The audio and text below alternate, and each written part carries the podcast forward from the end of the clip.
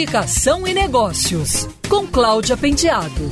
Oferecimento ABAP Rio, Associação Brasileira de Agências de Publicidade.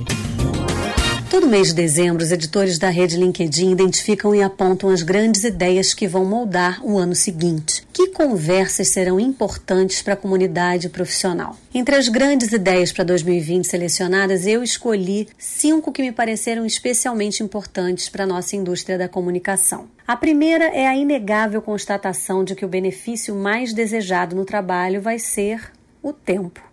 Trabalho flexível é uma demanda de todos. Menos horas de trabalho sem comprometer a produtividade. A segunda ideia é o posicionamento definitivo da mudança climática e da contagem regressiva para 2030 como temas centrais das discussões.